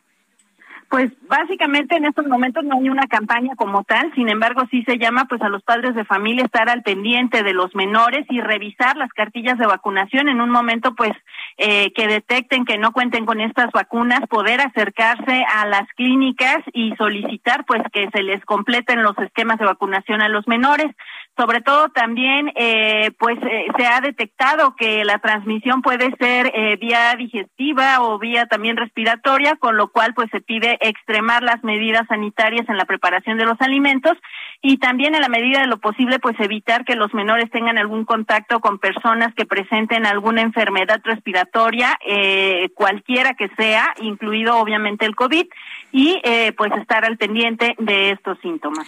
Correcto muchas gracias por la información Mayeli Excelente noche para todos. Excelente tarde y excelente noche. Pues un saludo a nuestros amigos que nos escuchan en Guadalajara a través del 100.3 de FM.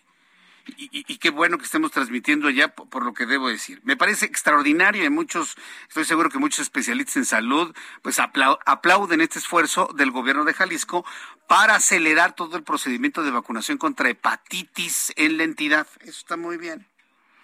Pero no es una garantía de que a un niño le, eh, no le dé la hepatitis aguda que está circulando.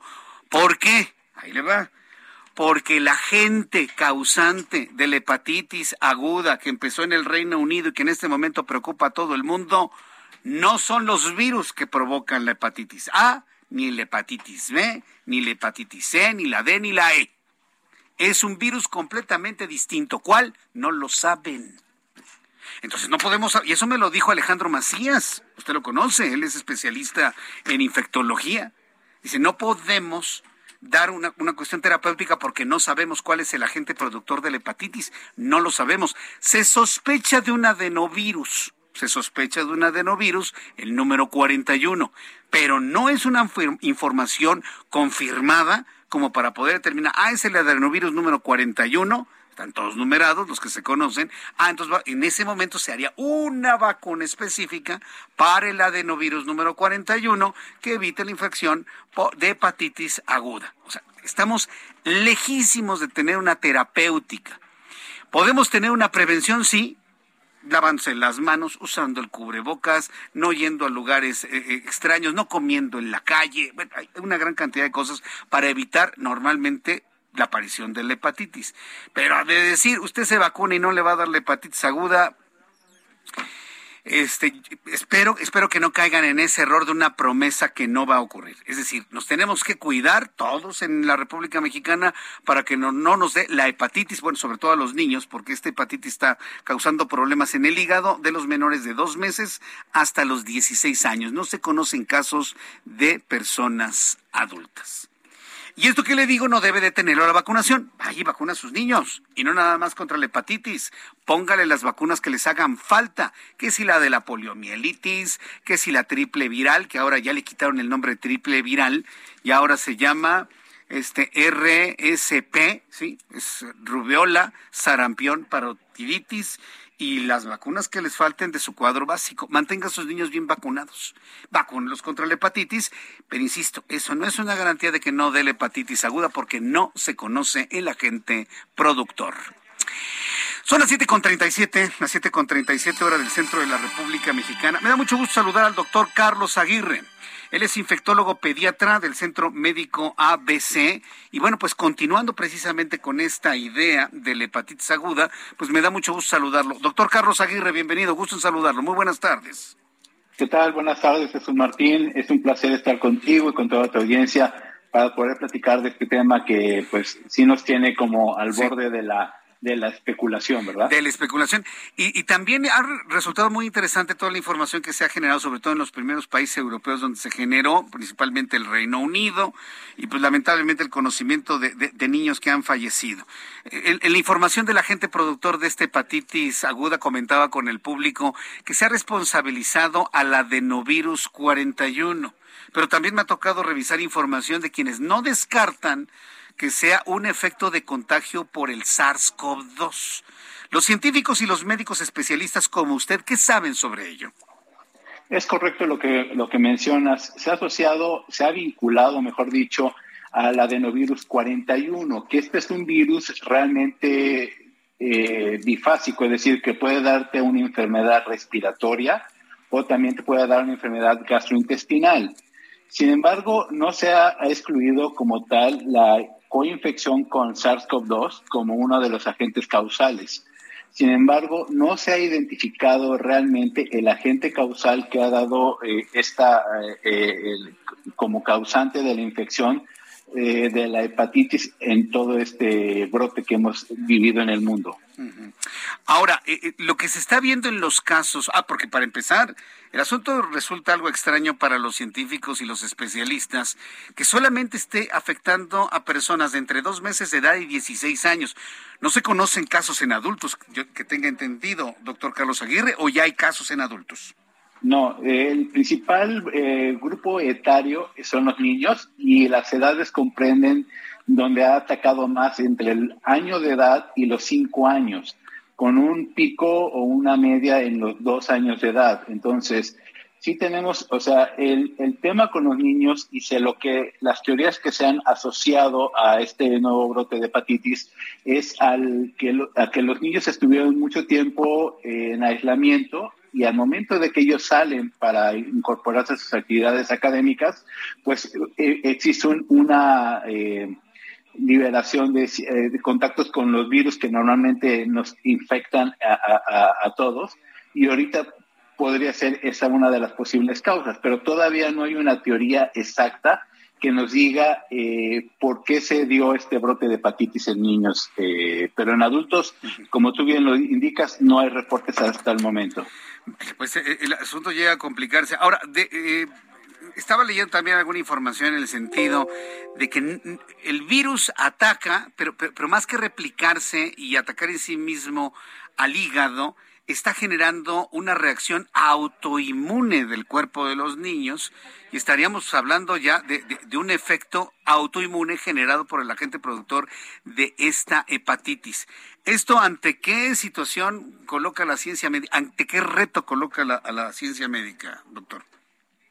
Lo principal que tenemos que es identificar los casos, es decir, si tu hija o tu hijo tienen datos como dolor abdominal, eh, fiebre, eh, dolor de las articulaciones, cambios, coloración eh, eh, amarillenta en las escleróticas, es decir, la parte blanca del ojo, cansancio o fatiga extrema, entonces tiene que ser evaluado inmediatamente por un especialista y en un centro que tenga todas las posibilidades para que el, niño o la niña salgan de, menor en, en las mejores condiciones como es en el Centro Médico ABC, que tenemos eh, las mejores eh, instalaciones para tratar este tipo de casos.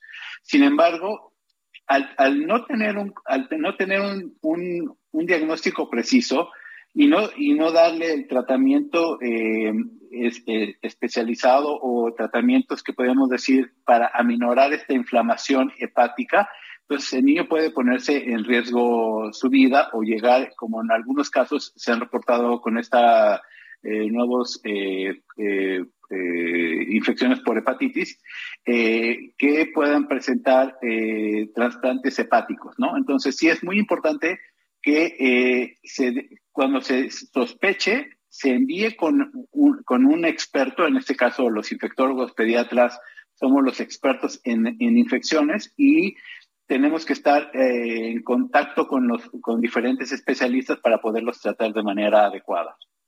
Eh, el público que está escuchando esta conversación que sostenemos usted y yo, doctor, nos está preguntando que cómo prevenimos. ¿Cómo prevenimos?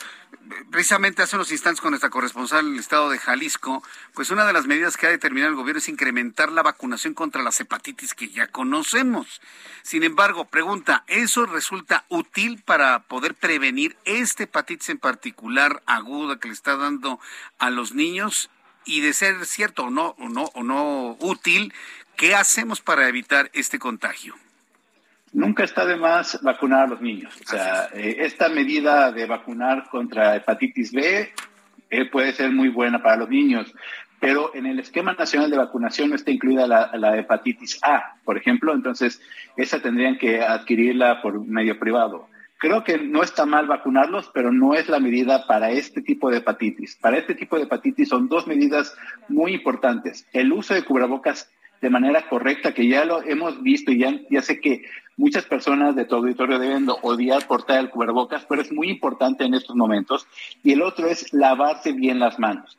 No utilizar alcohol gel, lavarse las manos, porque en muchas de las ocasiones estos tipos de virus, tanto el adenovirus como otros tipos de virus, se transmiten por el contacto con las manos. Entonces, es muy importante el lavado que exista en las escuelas, agua y jabón, y que los niños se sepan lavar las manos con los procedimientos que ya hemos visto a lo largo de la pandemia.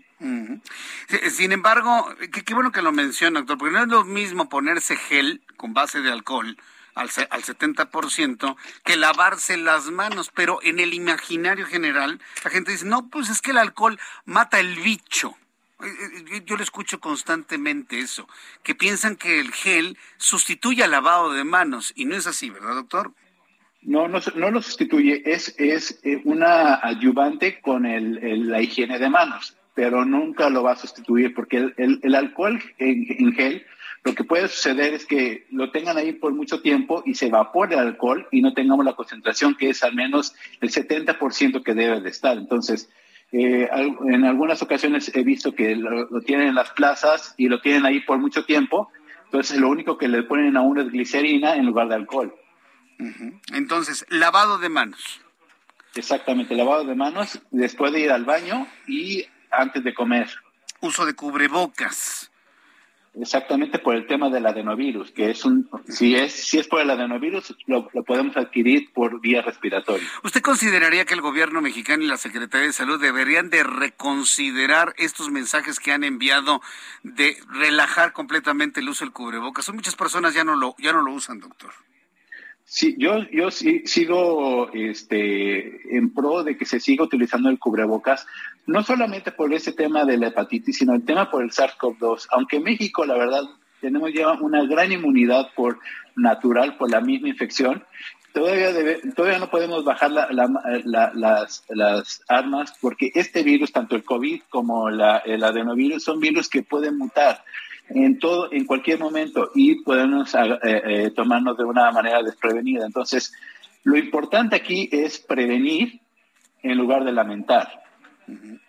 Prevenir en lugar de lamentar. Eh, pues, doctor, yo le agradezco mucho, doctor Carlos Aguirre, infectólogo pediatra del Centro Médico ABC. Le agradezco mucho que me haya tomado la comunicación el día de hoy para hacer este tipo de explicaciones con el único objetivo de cuidar a nuestros hijos, a los a los niños, a los jóvenes, porque bueno, ya hablar de 15, 16 años ya nos eh, habla de adolescencia, de juventud, y bueno, pues estaremos muy atentos de lo que informe la Organización Mundial de la Salud sobre el origen de esta infección. Muchísimas gracias por su tiempo, doctor Aguirre.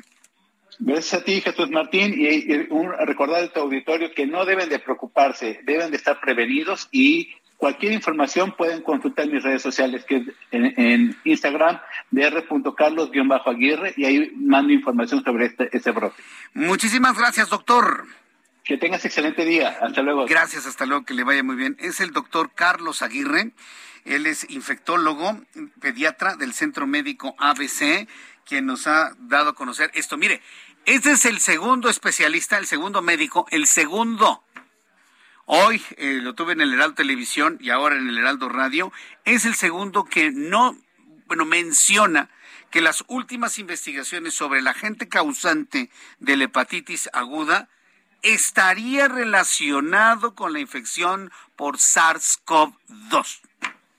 A ver, estemos muy atentos de ello. No descartemos la posibilidad que en los próximos días, porque esta investigación está avanzando sumamente rápido, que esta investigación eh, resulte que es un efecto del contagio por COVID-19.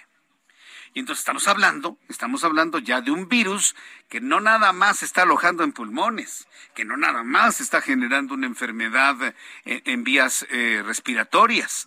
He conocido casos, por ejemplo, de que el virus, el SARS-CoV-2, se aloja en sistema nervioso central, afectando, por ejemplo, el nervio auditivo. Hay personas que han reportado problemas de audición importantes una vez que se contagian de COVID-19. Entonces, eh, la, doctora de hoy en, el Heraldo Televisión, la pediatra, nos hablaba de que el virus, hay que entenderlo así, el SARS-CoV-2, no es un virus que provoca una enfermedad respiratoria, es un virus que provoca inflamación en donde se aloja. Y en este caso, bueno, pues estamos hablando de la posibilidad de que se esté alojando en hígado, sobre todo de preferencia en los menores de edad.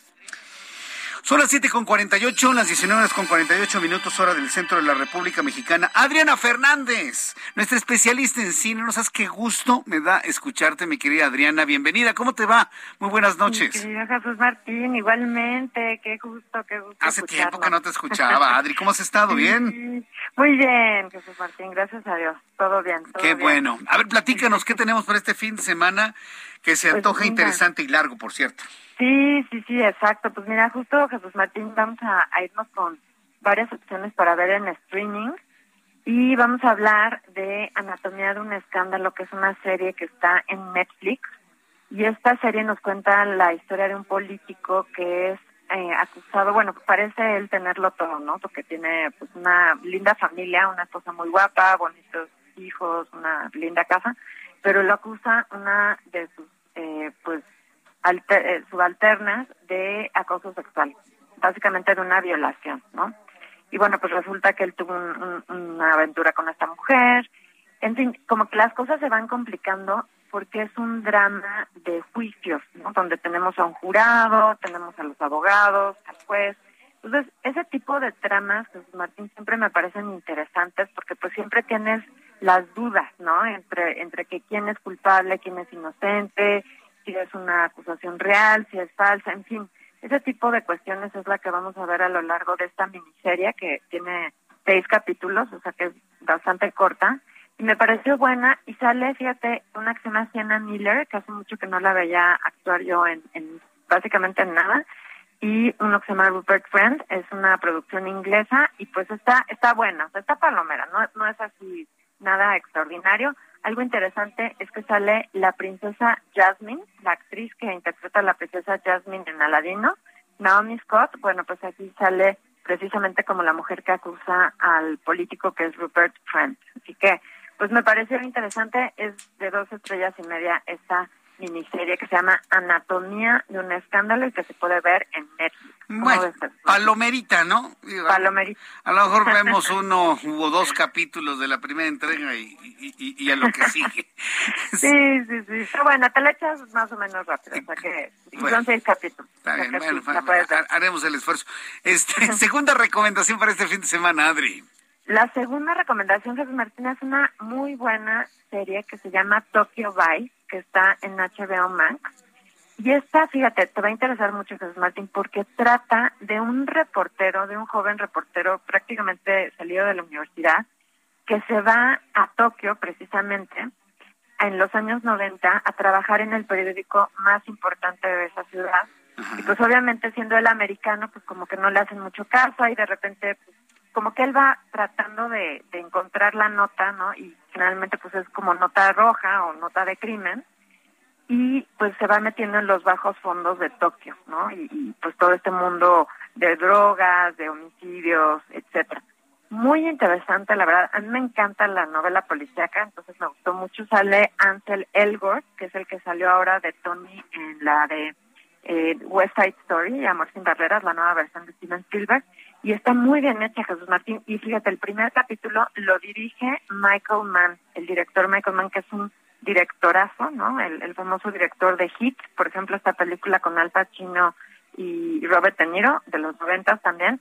Así que tiene como toda esa estética noventera muy padre, muy padre. Me gustó muchísimo Tokyo Vice y le voy a dar tres estrellas y media, Jesús Martín. Esto está en HBO Max. Tres estrellas y media. Fíjate que la voy a empezar a ver el día de hoy. Tokyo Vice. Estoy viendo precisamente aquí eh, mi HBO, que tengo aquí portable el, cartel, el cartel y lo voy a ver. Son, son ocho, van ocho, ocho capítulos de la primera temporada.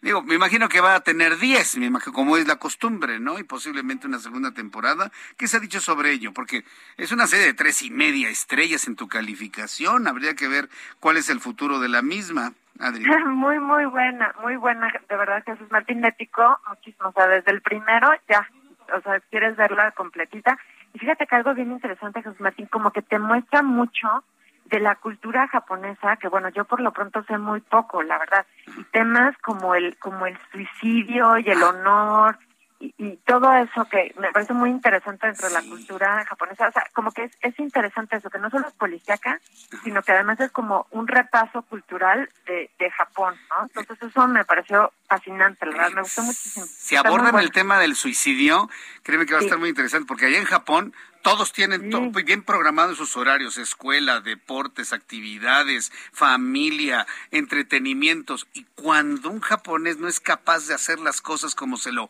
ordena o se le impone la sociedad, cuando se sienten incapaces, se suicidan. O sea, el, índice de suicidio en Japón está elevadísimo por las exigencias que la misma sociedad y la cultura japonesa les imponen. Es, todo un tema, ¿eh? Es, todo un tema. Es todo un tema. Justamente esta serie lo aborda y me pareció muy interesante porque es es como que la gente no hace nada por impedirlo, ¿me explico? Porque si te suicidas es por es por una cuestión de honor, o sea, y eso no lo debes impedir. es, un tema de verdad muy interesante. O sea, yo creo que me va a interesar mucho esta serie. Sí, me va a interesar mucho. Adri, tu cuenta de Twitter antes de que nos corten. Adelante tu cuenta de Twitter. Que sí es arroba Adriana99, arroba Adriana99. Aquí me pueden escribir, hacer preguntas con muchísimo gusto.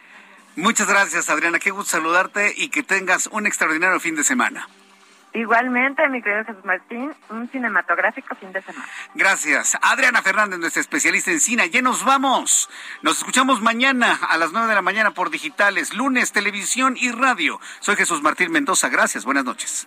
Esto fue Las Noticias de la Tarde con Jesús Martín Mendoza. Heraldo Radio. La HCL se comparte, se ve y ahora también se escucha. When you make decisions for your company, you look for the no-brainers. And if you have a lot of mailing to do, stamps.com is the ultimate no-brainer. It streamlines your processes to make your business more efficient, which makes you less busy. Mail checks, invoices, legal documents, and everything you need to keep your business running with stamps.com. Seamlessly connect with every major marketplace and shopping cart Schedule package pickups and see your cheapest and fastest shipping options from different carriers with rates up to 89% off USPS and UPS rates. And with the Stamps.com mobile app, you can take care of mailing and shipping wherever you are. Make the same no-brainer decision as over 1 million other businesses with Stamps.com. Sign up with Code PROGRAM for a four-week trial, plus free postage and a free digital scale. No long-term commitments or contracts. That's Stamps.com. Code PROGRAM.